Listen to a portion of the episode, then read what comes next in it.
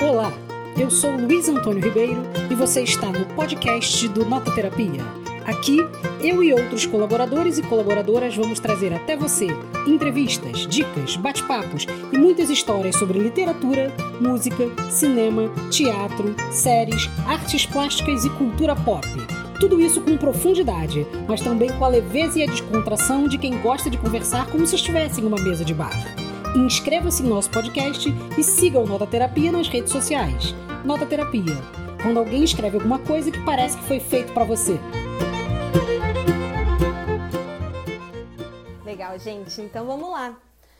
Queria me apresentar primeiro. Meu nome é Renata Magalhães, eu sou escritora e roteirista e hoje eu fui convidada pelo Nota Terapia para estar aqui entrevistando a Helena Cunha, uma quadrinista ilustradora que vai lançar o primeiro livro dela, chamado Boa Sorte. Para quem não conhece, a Helena é uma ilustradora que cresceu em Petrópolis e agora mora no Rio de Janeiro e idealizou uma história linda que fala sobre luto, relações familiares, as dores da adolescência que a gente conhece tão bem e a importância das pessoas ao nosso redor. Desde o início da pandemia, um pouco antes, março, ela vem compartilhando uma página do livro dela por dia no Instagram dela, que eu deixei fixado aqui embaixo. E ela vem cativando o público com essa história. Tem muita gente apaixonada, tem muita gente ansiosa, querendo saber o que, que vai acontecer. E aí é hora de chamar a Helena para estar aqui com a gente. Helena, você consegue me dar um alô? Oiê! Diminui a música aqui. Tudo bem? E aí, bem-vinda, Helena. Em nome do Nota Terapia, eu queria começar agradecendo a sua presença aqui com a gente. Obrigada, obrigada a vocês. Primeiro, parabéns pelo lançamento do seu livro, né? Boa sorte, que a pré-venda abre daqui a pouquinho, meia-noite. Como é que tá a sua ansiedade? Eu tô bem nervosa. tô bem ansiosa. Tô bem nervosa porque é tudo novo, né? Eu tô mais animada do que nervosa. Não tô. O sentimento é bom. Ai, que delícia! Bom, eu vou começar te fazendo algumas perguntas e logo prometo ser bem breve, porque logo depois a gente vai abrir para as perguntas dos seus fãs, das pessoas que estão super ansiosas para saber mais sobre essa história. Então, se você quer saber alguma coisa sobre Boa Sorte, a hora é agora. A Helena está aqui com a gente para responder tudo. Mas, ó, sem spoiler, não adianta, ela não vai contar nada da história que ainda não foi publicada. Então, se você quer saber o que vai acontecer, você tem que continuar seguindo ela e, claro, comprar o livro, livro físico assim que as vendas abrirem. Bom, antes de mais nada, vamos contar um pouquinho sobre a história de Boa Sorte. Boa Sorte fala sobre a Julieta, acompanha a saga da Julieta, que é uma jovem adolescente que precisa lidar com a perda da irmã. Ela está vivendo esse luto e esse luto mostra as fragilidades todas que a família dela tinha e que antes não eram percebidas. Especialmente depois que o pai vai embora e ela é obrigada a ir com a mãe morar com a avó, numa cidade bem pequenininha, esquecida do mundo. Ali ela começa a escrever para essa irmã morta, contando as angústias dessa nova vida e tentando entender o que, que motivou uma decisão tão drástica, tão definitiva. Primeiro, Helena, da onde veio a história, a inspiração, da onde veio a vontade de contar essa história, a inspiração? Tá. É, eu sempre gostei muito desse, desses temas, sempre gostei muito de histórias sobre amadurecimento. E a ideia de contar a história da relação de duas irmãs veio quando eu assisti aquele documentário Helena, da Petra Costa, sobre a irmã dela, que tinha morrido quando ela era criança, mas a diferença de idade delas era 13 anos, alguma coisa assim. E ela fez um documentário sobre a irmã que ela não conheceu direito, usando vídeo, usando a memória das pessoas que conheceram e o que ela, criança, tinha é, a visão que ela como criança tinha, né? Que era uma, é uma coisa não sei se não sei se distorcida é a palavra certa, mas uma criança vê do, de um jeito que várias coisas escapam, enfim. E eu sou filha única. Eu acho muito interessante a relação entre irmãos, acho uma coisa fantástica, adoraria, mas enfim. Mãe, Sua mãe tá aqui na live, queria dizer. Mas eu sempre gostei desse, dessa relação e eu fiquei com isso na cabeça. Como que é você perder alguém que tem praticamente a mesma vida que você, né? E a, a ideia foi meio que amadurecendo ali, tipo, idades mais próximas. Fiquei pensando é, nos meus amigos que cresceram com irmãos, aquelas crianças que a mãe veste parecido porque tem porque tem idade próxima. Aí eu, a ideia foi amadurecendo a partir disso e foi por outro caminho, mas o que me deu vontade de fazer a história, que eu não sabia como que eu queria fazer, eu cheguei na, na ideia do quadrinho muito depois, mas que me deu vontade de fazer a história foi esse filme. Ah, legal. E você começou a divulgar o trabalho agora em março, mas eu sei que levou quase três anos para chegar nesse ponto. Queria que você me explicasse um pouquinho do seu processo. Você primeiro imaginou a história inteira e depois foi fazendo quadro a quadro? Ou as coisas começaram acontecendo ao mesmo tempo? Como é que foi isso? É, a ideia foi amadurecendo ali por conta própria. Por conta própria, não, mas eu não fiquei pensando muito nela até que eu comecei a sentir vontade de passar ela para o papel, de ter um projeto com desenho, uma coisa mais, mais por amor mesmo, uma, um projeto mais, mais apaixonado, sei lá. É... E essa ideia de ser em quadrinho veio por eu gostar muito de desenhar e por ser uma também uma mídia possível, né? É um é uma coisa ali muito você com você mesmo. Então eu tinha um tempinho, eu esboçava a história, aí tinha mais um tempinho, começava a fazer o rascunho.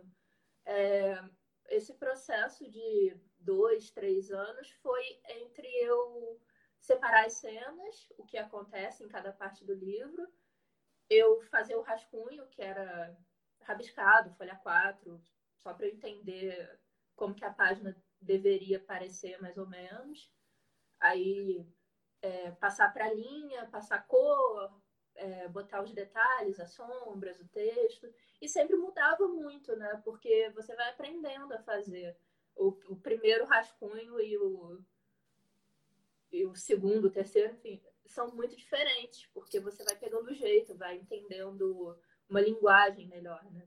Você vai, enfim, foi isso. Você sente diferença do, do primeiro. O livro é dividido nas quatro estações. Você sente diferença da primeira estação para a última? É, eu. Agora não. Mas quando. Antes de eu fazer o clean-up, que é você. Basicamente você passar o livro inteiro consertando errinho, é, tirando mancha, acertando tudo que. Tudo que tá fora do lugar dava para ver uma diferença muito grande do início do livro até o final. Eu aprendi a desenhar fazendo, fazendo o livro, mais ou menos. Tipo, era uma diferença bem grande. Só que no cleanup eu fui consertando. Agora eu acho que dá para dá para para ver que é uma coisa só. Mas antes tinha quatro livros diferentes, porque às vezes tinha meses de um para outro. Aí ficava nesse nessa disparidade. Mas agora Bom, ó, eu já tive o prazer de ler o livro na quarentena. Foi uma das coisas mais lindas que eu já li, não só na quarentena, mas na vida. E eu não vejo diferença nenhuma. Eu acho que está assim muito bem fechadinho, ficou realmente muito perfeito. Agora falando um pouquinho da história. A Julieta é uma adolescente, né, que está ali convivendo com todas essas sensações que a gente conhece tão bem daquela época. Aliás, é válido dizer que eu e a Helena a gente se conheceu nessa época também, quando a gente tinha lá nossos 14, 15 anos. E eu queria saber se tem alguma coisa de biográfico, de autobiográfico na Julieta. É, na Julieta, sim. Na história, não. Na a trama dela, como eu disse, é, é inventada, é imaginação mesmo. Mas na personalidade, não só dela, mas dos outros personagens também. É em algumas situações, alguns pensamentos, algumas, algumas visões de mundo dela são, são biográficos, mas de modo geral ela é ela é inventada, mas tem um pouco de mim, sabe? E aí, justamente por conta disso, você acabou atingindo um público bem jovem, né? Que eu acho que gosta da história porque se identifica, tá ali vivendo também essas transformações, essas sensações. Você imaginava que isso fosse acontecer? Não. Não imaginava. Eu devia ter imaginado, mas eu não imaginava.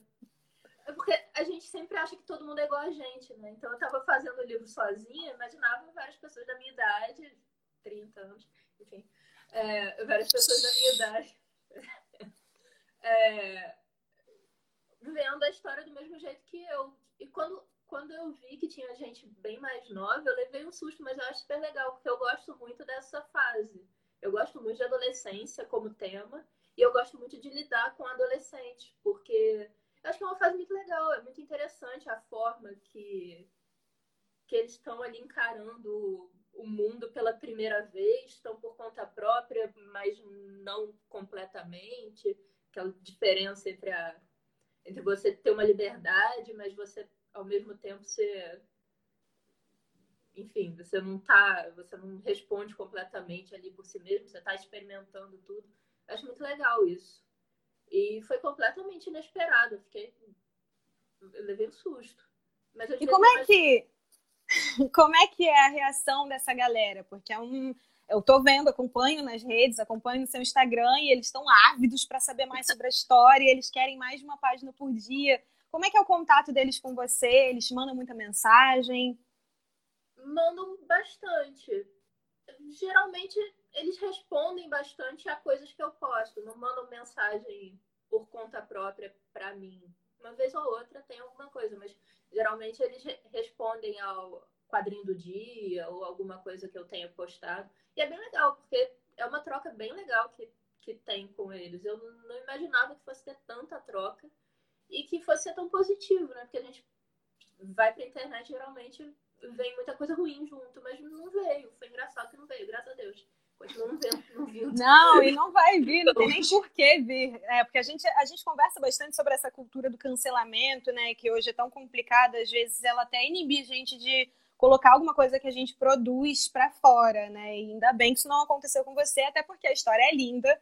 A história tem uma temática muito é, de identificação mesmo, por causa da adolescência. Se você não é, você já foi. Então, lógico que as pessoas vão se identificar. E tem também o, o viés da Julieta tá ali na experimentação, de tentar entender do que, que ela gosta ou não.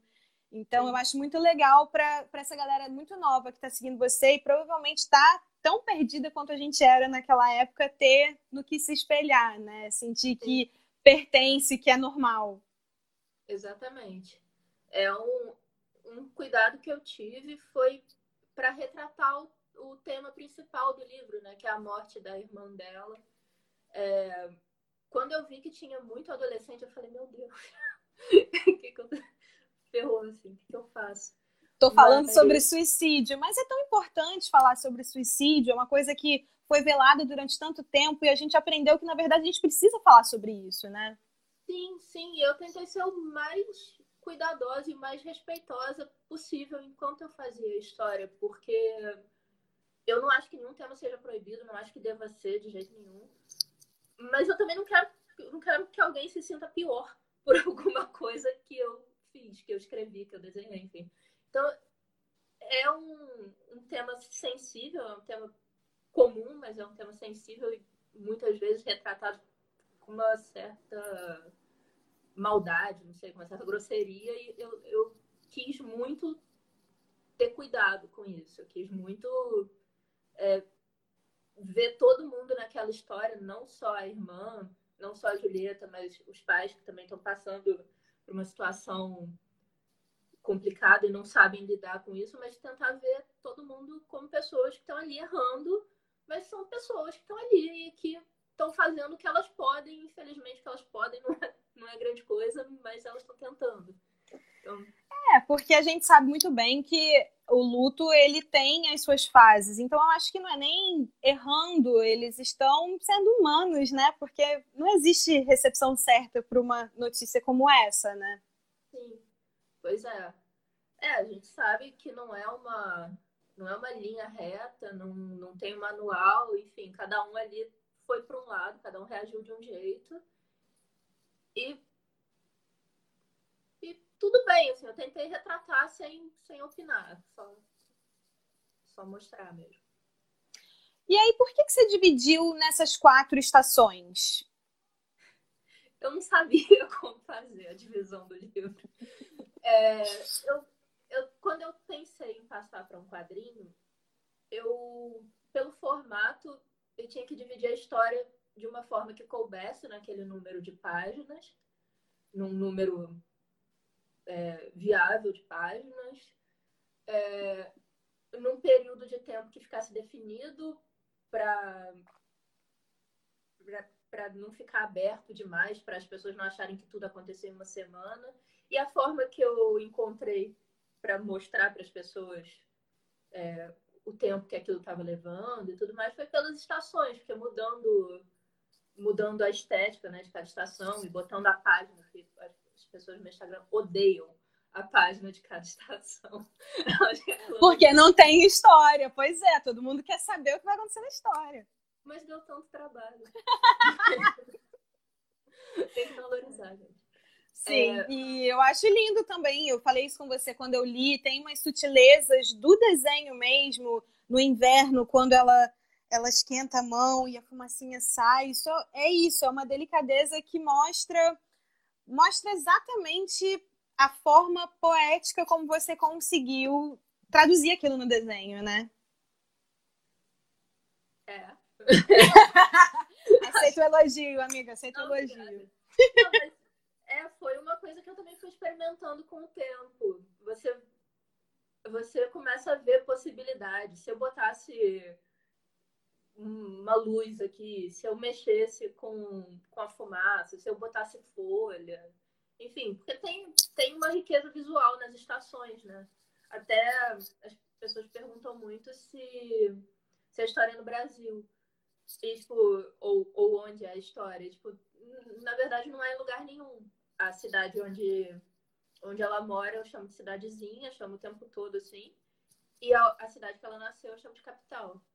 E essa parte das estações, é, a estética do inverno, por exemplo, tem neve, já elimina o Brasil. O Brasil. O gramado, mas não é gramado. Mas... Ou, ou Petrópolis, né? Mentira. É, não, é, Petrópolis a gente queria, mas não tem neve. mas eu quis que fosse um lugar neutro, assim, lugar nenhum. É, a capital parece um pouco Rio, parece um pouco São Paulo, que é a minha, minha ideia de capital, né? Então, mas é um lugar inventado também, um lugar neutro. E você sempre quis ser ilustradora, quadrinista? Conta um pouco da sua trajetória até aqui. Não, na verdade, eu sempre gostei muito de desenhar, mas por muito tempo eu não encarei isso como como uma possibilidade de carreira. Eu estudei cinema, sou formada em cinema e eu gosto muito, sempre gostei muito de roteiro, sempre gostei muito de storyboard, então o caminho meio que foi. Eu gostei muito de animação também. É, mas essa possibilidade de, de desenhar foi se abrindo com o tempo. Foi uma coisa que eu fui vendo como uma possibilidade quando eu fui vendo outras pessoas fazendo, fui vendo que tinha uma, um caminho ali para contar a história, que eu podia é, que eu podia me expressar sem, sem a necessidade de uma equipe inteira, com uma estrutura menor e tudo mais. Acho que era uma coisa que tinha mais a ver comigo, que eu sou mais, mais na minha mesmo. E aí agora vamos fechar essa primeira rodada falando sobre o que interessa mesmo, que é esse livro físico, que as vendas abrem daqui a pouquinho. Explica um pouquinho como é que vai funcionar. O pessoal tá tão ansioso quanto você, garanto. Ah, não sei se tanto quanto não, acho difícil.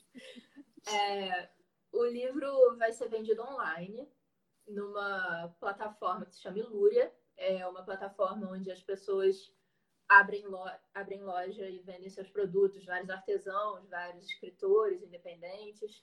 É uma plataforma confiável, você paga pelo PagBank, com cartão de crédito, é tudo confiável, tudo certo.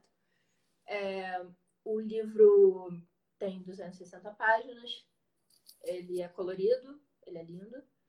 É lindo. Meu Deus. Ele... As vendas começam meia-noite agora. O... A pré-venda, na verdade, né? O livro vai começar a ser enviado nessa quarta-feira. A pré... E a pré-venda vai até 14 de setembro. Depois disso é venda normal. Na pré-venda o livro custa R$ reais e mais o frete. Depois vai para 50. Na loja tem vários, vários ímãs, enfim, várias coisas do livro para quem quiser. É, o livro vai com um brinde, que está aqui, que é um spoiler. Pois é, explica um pouco essa história. Como é que você ganha um spoiler? Spoiler não é aquilo que a gente não quer? É, exatamente. Só que as pessoas ficam perguntando tanto nos comentários. Cara, as pessoas querem saber tudo. Eu sei que eu posto só uma página por dia, mas todo mundo fica tentando adivinhar. E aí você vem falar que eles não estão tão ansiosos quanto você. Lógico que eles estão. É, acho que eu tô mais, mas. o spoiler é uma imagem, é um, um print do tamanho de um cartão postal, um print A6, é, que é uma imagem que não tem no livro, mas é uma cena que as pessoas me perguntam demais se vai acontecer, quando vai acontecer, como, enfim. É, as pessoas quer, é uma coisa que as pessoas querem saber, mas é uma informação que não tem no Instagram. É, é uma imagem que não tem no livro. Uh, e as pessoas só podem abrir o envelope depois de ler o livro. Assim, é óbvio que eu não, não vou estar lá para vigiar, mas eu botei a avó para tomar conta, porque eu sei que as pessoas têm medo. É, com razão. Aí é isso. Mas ficou lindo. Eu amo, eu amo spoiler. Inclusive, ele fica num quadrinho na minha parede. E eu tirei, porque ah, meio detetive. Então, justo, pois é. Não ter. Bom, Helena, amei essa primeira parte da conversa. Agora a gente vai passar para as perguntas do público, mas antes eu queria te deixar uma, o, o, os editores do Nota Terapia deixaram uma pergunta para você, que quais são os cinco livros que mexeram com você, que mudaram sua vida e te fizeram uma apaixonada por literatura? Ok. É, bom, eu separei cinco livros. Eu não sei dizer se são meus livros preferidos, mas são livros realmente importantes para minha para minha formação. O primeiro foi o primeiro livro que eu fiquei obcecada é, e li mil vezes seguidas. Eu lia e relia e relia. Sem ser Harry Potter, teve Harry Potter também. Mas esse eu fiquei mais obcecada e eu, eu li muito ele quando eu tinha uns 12, 13 anos. E eu acho que me fez ser uma adolescente que lia muito.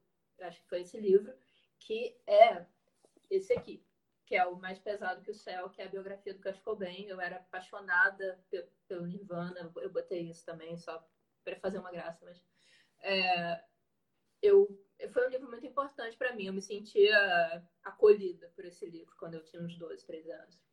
Inclusive, Nirvana é trilha do livro, né? Sim, eu botei a irmã apaixonada por Nirvana, assim, só pra ter um, um easter eggzinho ali. Aí o segundo, eu, eu separei o Apanhador no Campo de Centeio, que foi a primeira vez que eu também eu gosto muito, as pessoas falam mal, eu gosto muito do Apanhador Eu gosto muito desse livro. É. Foi o primeiro livro que eu li que era em primeira pessoa, na voz de um adolescente, e não, não era sobre, sobre um adolescente, era por ele. Eu tinha uns 15 anos quando eu li, então foi uma coisa que, que foi uma voz diferente ali que me deu me deu uma perspectiva diferente. Eu me senti acolhida também por esse livro. O protagonista é um adolescente rebelde, assim, enfim. Mas a gente se sente ouvido ali por ele, né? Você foi uma adolescente rebelde, Helena? Não, eu acho que não. Considero, me considero boazinha. Eu Enfim. não falo nada. Terceiro eu livro, por favor. o terceiro foi Persépolis, que foi o. Acho que foi o primeiro quadrinho que eu li. E é uma história super bem feita. É a história de uma menina que está crescendo, ela da infância até o início da idade adulta, no Irã durante a, a Revolução Islâmica. Então, ela tem um modo de vida dela mudado drasticamente pela Revolução Islâmica. E ela também, ela é uma adolescente rebelde também, acho que é um tema que eu, que eu gosto. E tem uma estética muito preto e branco, muito forte, muito legal. Tem uma animação que tem exatamente a mesma estética do livro, que também é muito legal. E o quarto é Cicatrizes, do David Small. Também é um quadrinho, é um quadrinho com um traço super simples, uma história muito forte é, sobre um, um cara que cresceu numa família disfuncional é, e ele tinha muitas cicatrizes e ele não sabia exatamente.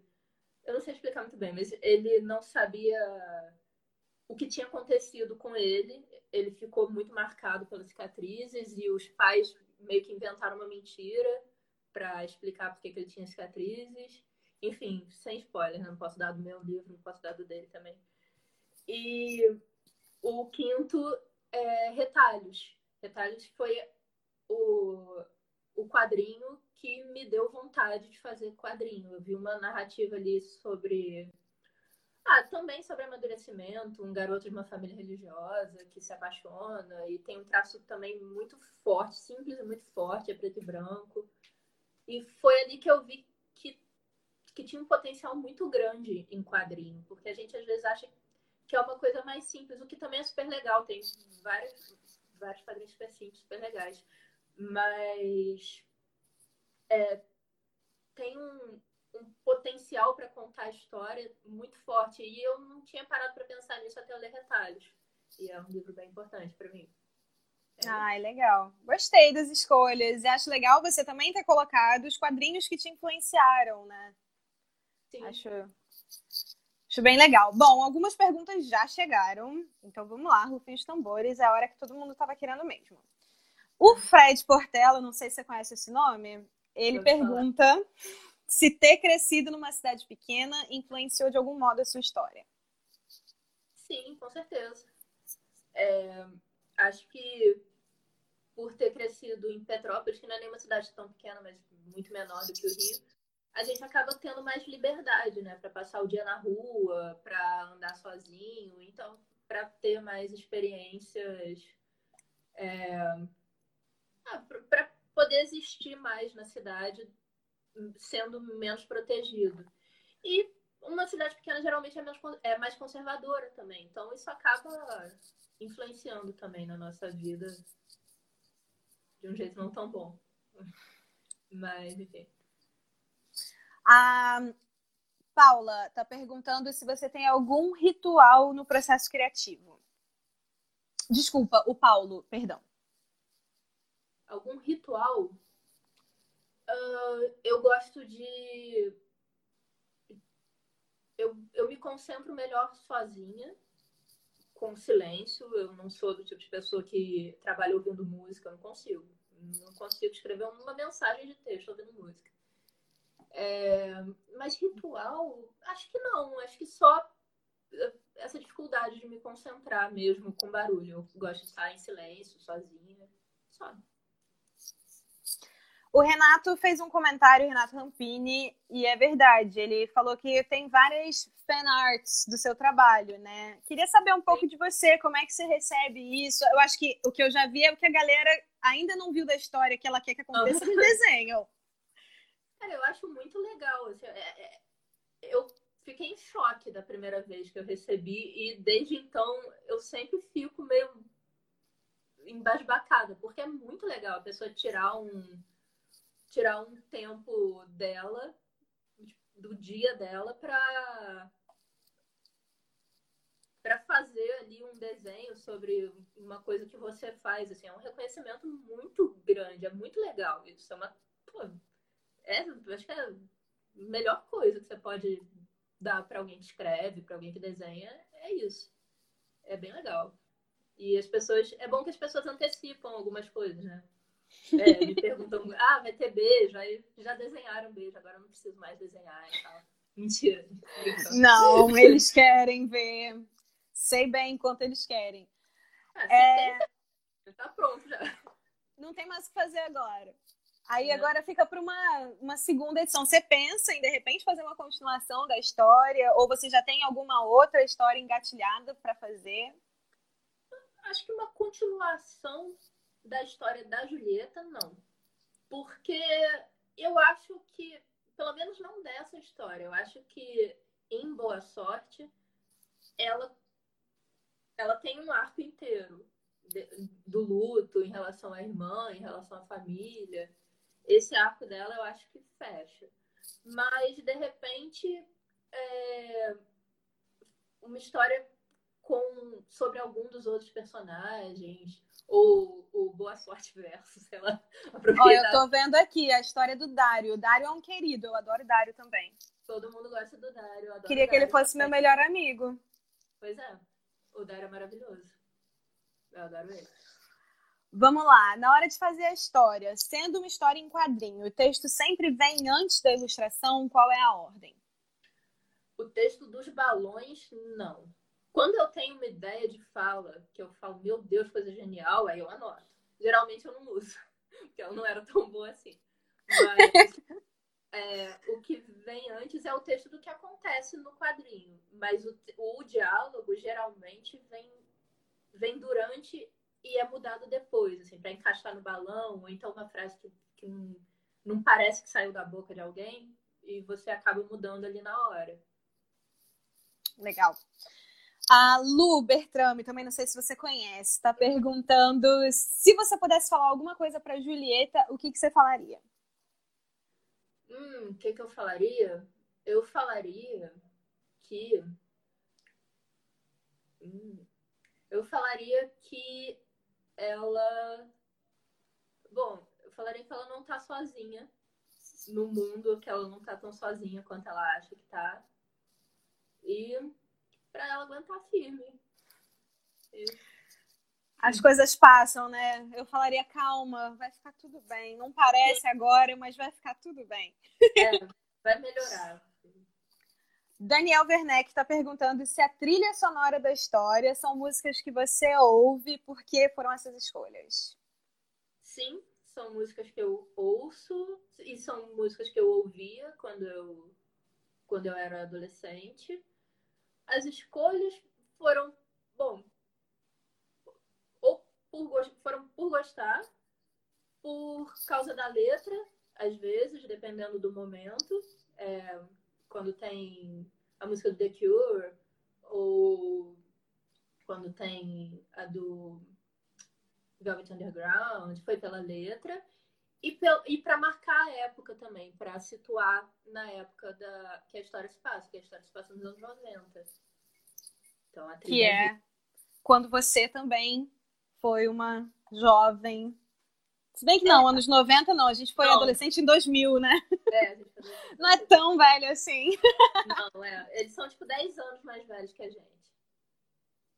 A Pamela tá perguntando se você pretende fazer uma playlist com as músicas do livro pra gente acompanhar. Acho uma ótima ideia, hein? Tem uma playlist no Spotify com as músicas que eu usei no livro. É, tá nos destaques do meu perfil. Ótimo. Boa. Então vamos lá no perfil ver.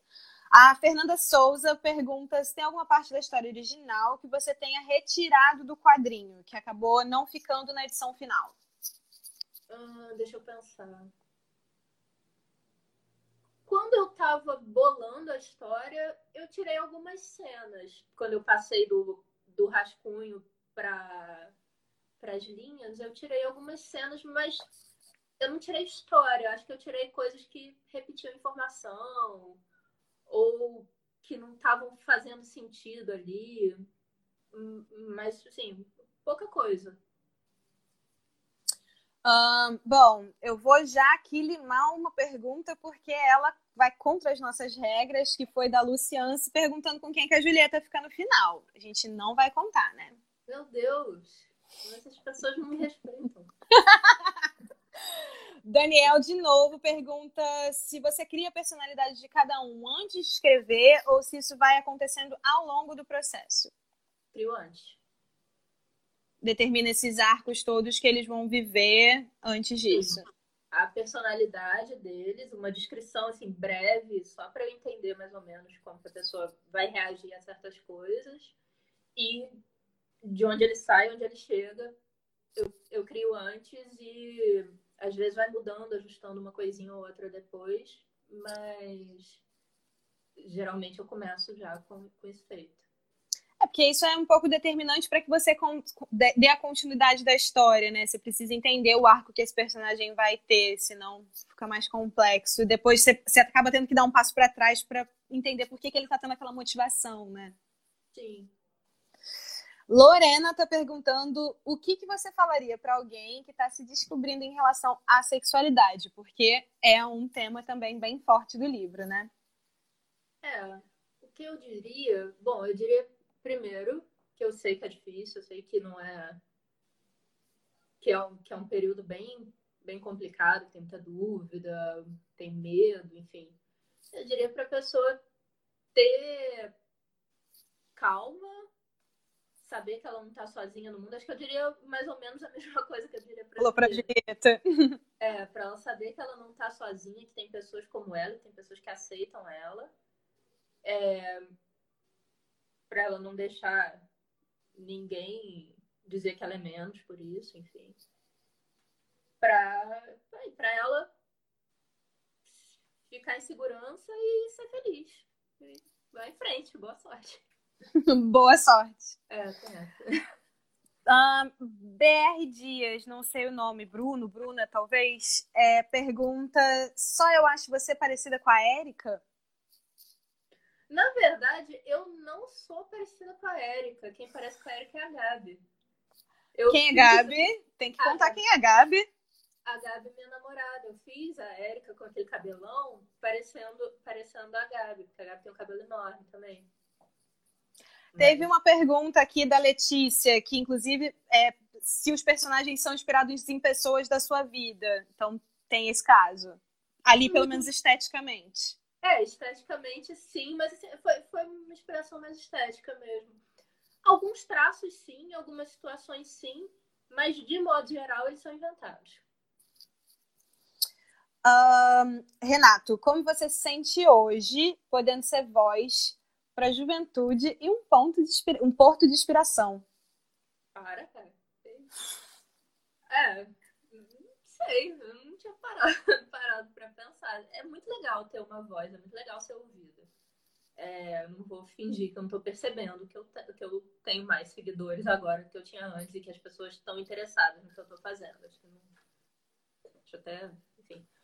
É, é muito legal saber que que, enfim, que eu tenho uma voz, que minha voz é ouvida. Eu espero estar à altura. Fico um pouco nervosa também. É, eu ia perguntar se junto com isso vem uma responsabilidade, né? Com certeza, especialmente por falar com um adolescente, né? É isso. Um, Letícia pergunta. Não, essa já foi. Davi pergunta se você já tem próximas histórias. A gente falou um pouco sobre isso já, né? Tem alguma outra aí que já está engatilhada, não? Engatilhada não, está começando a se formar a, a ideia, mas ainda não tá, ainda não tem nada concreto. Fred está perguntando se você já teve bloqueio criativo e o que, que você costuma fazer para ajudar. É uma pergunta que muitos criadores fazem, né? Porque às vezes você pode ter a dica para que vai servir para outra pessoa. Tem muito. Tem bastante, não só criativo, mas às vezes bloqueio de cansaço também, de você não aguentar mais desenhar e não conseguir mais pensar naquilo. Eu tenho muito. É, o que, que eu faço? Depende. Às vezes eu não sei, tento sair para andar, fazer alguma coisa para para zerar a minha cabeça e, e conseguir voltar e fazer aquilo. Mas às vezes também eu vejo que eu estou alimentando muito, estou sendo muito autoindulgente com o meu bloqueio criativo, então eu, eu tento sentar e fazer, fazer mal para depois refazer, porque às vezes é só para romper aquela, aquele medo do, do papel em branco, sabe? Sim, é, o papel em branco ele assusta para quem escreve, para quem desenha. Eu acho que no é. seu caso, para quem desenha, ainda tem um outro fator que é uma dor bem física, né? A mão dói. É, eu tive tendinite ano passado por causa do, do quadrinho. Eu estava fazendo com, com o intuito de terminar até fevereiro desse ano, alguma coisa assim. Então eu corri muito para fazer. Então minha mão ficou nossa, minha mão doía que eu tive até que parar de desenhar, então não deu tão certo. Seu objetivo era terminar em fevereiro? Você, você finalizou a história em fevereiro mesmo? Você começou a publicar em março, mas quando finalizou? É, foi por aí, em fevereiro. É, foi quando eu terminei o, os ajustes, é, faltavam algumas revisões, mas o grosso da história estava todo pronto. Assim, a montanha já estava escalada quase. Mas acabou que a pressa não, não, não era tão urgente assim, né? Porque a gente entrou em isolamento logo depois. Então, o que eu tinha planejado pro, pro livro meio que perdeu sentido ali na hora, né? Que era imprimir, participar de evento, participar de feira. Acabou que quando, quando veio a pandemia, a gráfica que eu estava pensando em imprimir era em Belo Horizonte e, tipo, Belo Horizonte virou outro planeta com, com isolamento. E as feiras foram todas canceladas. Então, aquela pressa toda que eu tive, eu fiquei lá com meu livro pronto na mão. Deu para pensar bastante, rever várias vezes, corrigir os erros. Na verdade, a pandemia ela não influ... ela influenciou o lançamento, né? Mas a produção e até a divulgação que você começou no Instagram foi tudo prévio. Eu fui ver a primeira postagem que você fez foi 8 de março, que foi uma semana antes da gente entrar em isolamento, né? Pois é. Quando eu comecei a. Quando eu tinha é, visto o orçamento com a gráfica, quando estava plano todo definido na minha cabeça, eu tive a ideia de postar de vez em quando para ver o que as pessoas iam achar. E eu tinha chegado à conclusão que eu ia postar, acho que segunda, quarta e sexta. E ia ser isso, assim, só para ter um retorno, para existir, né? Para o livro existir em algum, em algum lugar antes de eu imprimir ele, né? Para eu poder mostrar para as pessoas, ah, eu faço um livro, está aqui. É... Mas quando veio o isolamento e tudo aconteceu muito rápido, eu pensei, ah, já que eu estou em casa, vou postar uma página por dia, enquanto durar o, o isolamento. Eu não imaginei que fosse durar tanto tempo. Eternamente, né? É, eu achei que fosse durar um mês, dois meses e ia voltar ao normal. E acabou que foi ótimo, porque eu acabei tendo, tendo um retorno muito bom. Acho que as pessoas se interessaram por ter uma página por dia, né? Se interessaram é, por acompanhar a história. Eu acho que essa frequência foi, foi crucial para as pessoas se interessarem. Acho que foi uma coisa que que deu uma certa segurança, né? Como eu estava com tudo pronto, eu ia postar uma página por dia. Eu não vou deixar de postar porque não deu tempo de fazer ou porque eu passei Sim. mal. Então, eu pude ter esse, esse trabalho de, de ver o que as pessoas estavam achando e de lidar com, com a opinião delas, com os comentários e de construir ali uma relação com elas, responder comentários, responder mensagem, conversar mesmo com as pessoas porque eu não estava ocupada fazendo Sim. O, o livro. É, eu acho muito importante frisar como isso mostra a forma como a arte é sempre muito importante para gente. Imagina se a arte não existisse, o que, que seria da gente em quarentena? E eu acho que é bom que você tenha consciência do quanto você foi importante também para as pessoas que começaram a consumir essa história que, assim, com certeza melhorou o isolamento de cada uma delas, eu garanto. É, melhorou demais o meu também, né? Porque eu tive eu tive uma troca muito legal, eu pude conversar sobre sobre o meu trabalho com centenas de pessoas diferentes e pude ver trabalhos de outras pessoas que eu não conhecia antes. Eu descobri vários artistas que eu não conhecia e que me ajudaram demais também. É, as histórias me ajudaram demais, enfim. É super importante. A gente precisa. A gente precisa se expressar, né? A gente precisa. E às vezes a gente precisa de alguma coisa que se expresse no nosso lugar, né? Tipo a música, alguma coisa assim. Então, óbvio que a arte é, é fundamental. Sim, é sempre bom frisar isso num país como o nosso, né? Que não liga tanto para arte. E olha, eu vou já ter que botar nas últimas perguntas, gente, porque daqui a pouquinho a nossa live vai cair, daqui a 10 minutinhos. Então vamos lá. A Laura pergunta se você tem trabalhos anteriores a Boa Sorte ela parabeniza o seu trabalho. Ela e a esposa esperam sempre, todo dia, oito horas, com o telefone na mão para ver o resto da história. Obrigada. É, não tenho nenhum projeto anterior a Boa Sorte. Tem desenhos soltos, mas Boa Sorte é meu primeiro projeto grande. Eu tenho, na verdade, animações que eu fiz na faculdade é, que eu vou, vou disponibilizar aqui essa semana ou na próxima. Mas Ótimo. foi um trabalho de faculdade, eu não fiz profissionalmente. Então, acho que Boa Sorte é o primeiro trabalho que, que eu tenho na área. É, eu tenho a sorte de ter alguns desenhos feitos pela Helena de 15 anos, que estão bem guardadinhos. Mas esses, Sim. ó, só meus. Vou botar no eBay quando você ficar muito famosa. Bom, vamos finalizar com a pergunta da Bianca Fazano, como é que tá, se você pensa em parcerias com outras escritoras ou ilustradoras?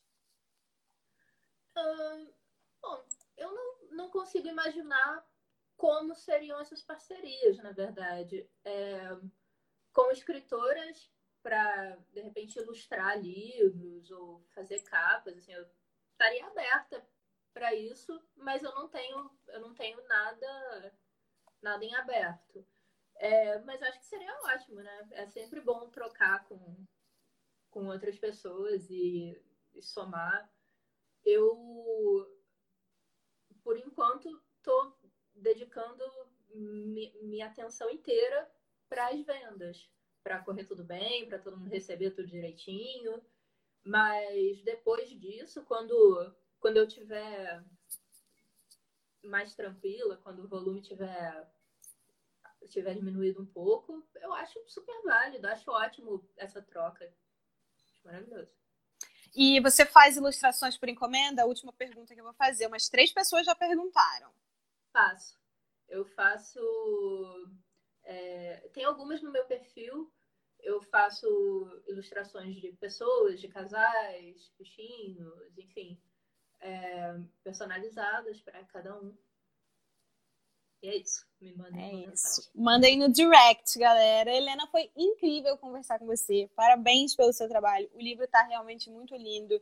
Gente, bota um alarme aí para meia-noite, compra amanhã durante o dia, porque tá valendo muito a pena. Tá muito, muito, muito lindo. Se você chegou até aqui pelo Nota Terapia, segue a Helena. O Instagram dela tá fixado aqui embaixo. Se você é fã de Boa Sorte, um Boa Sorter, e chegou até aqui por causa da Helena, segue o Nota Terapia, porque é uma plataforma incrível de literatura com várias novidades. Helena, deixe seu recado final para a galera comprar teu livro. Bom, obrigada a todo mundo que assistiu, obrigada a todo mundo que está acompanhando, boa sorte, todo mundo que está mandando mensagem, fazendo comentário, que está se interessando pelo meu trabalho. É, fiquem de olho, meia-noite eu vou divulgar o link da loja e a gente começa as vendas. Vai correr tudo bem. Estou super tranquila. Vai correr tudo super bem. Vai dar tudo certo? É, vai. Não, vai, claro que vai. É, é isso. Obrigada e comprem o livro. É isso, gente. Muito obrigada para quem ficou com a gente até agora. Obrigada pela participação de todo mundo e compra o livro, garante logo o seu. E é isso. Obrigada, Helena, mais uma vez, em nome do Nota Terapia. Foi ótima a nossa conversa. Obrigada. E vai ficar salva aqui no perfil também. Para quem quiser ver desde o início, quem não conseguiu pegar, tá aqui salva no perfil do Nota Terapia. É isso. Obrigada, gente. Um beijo.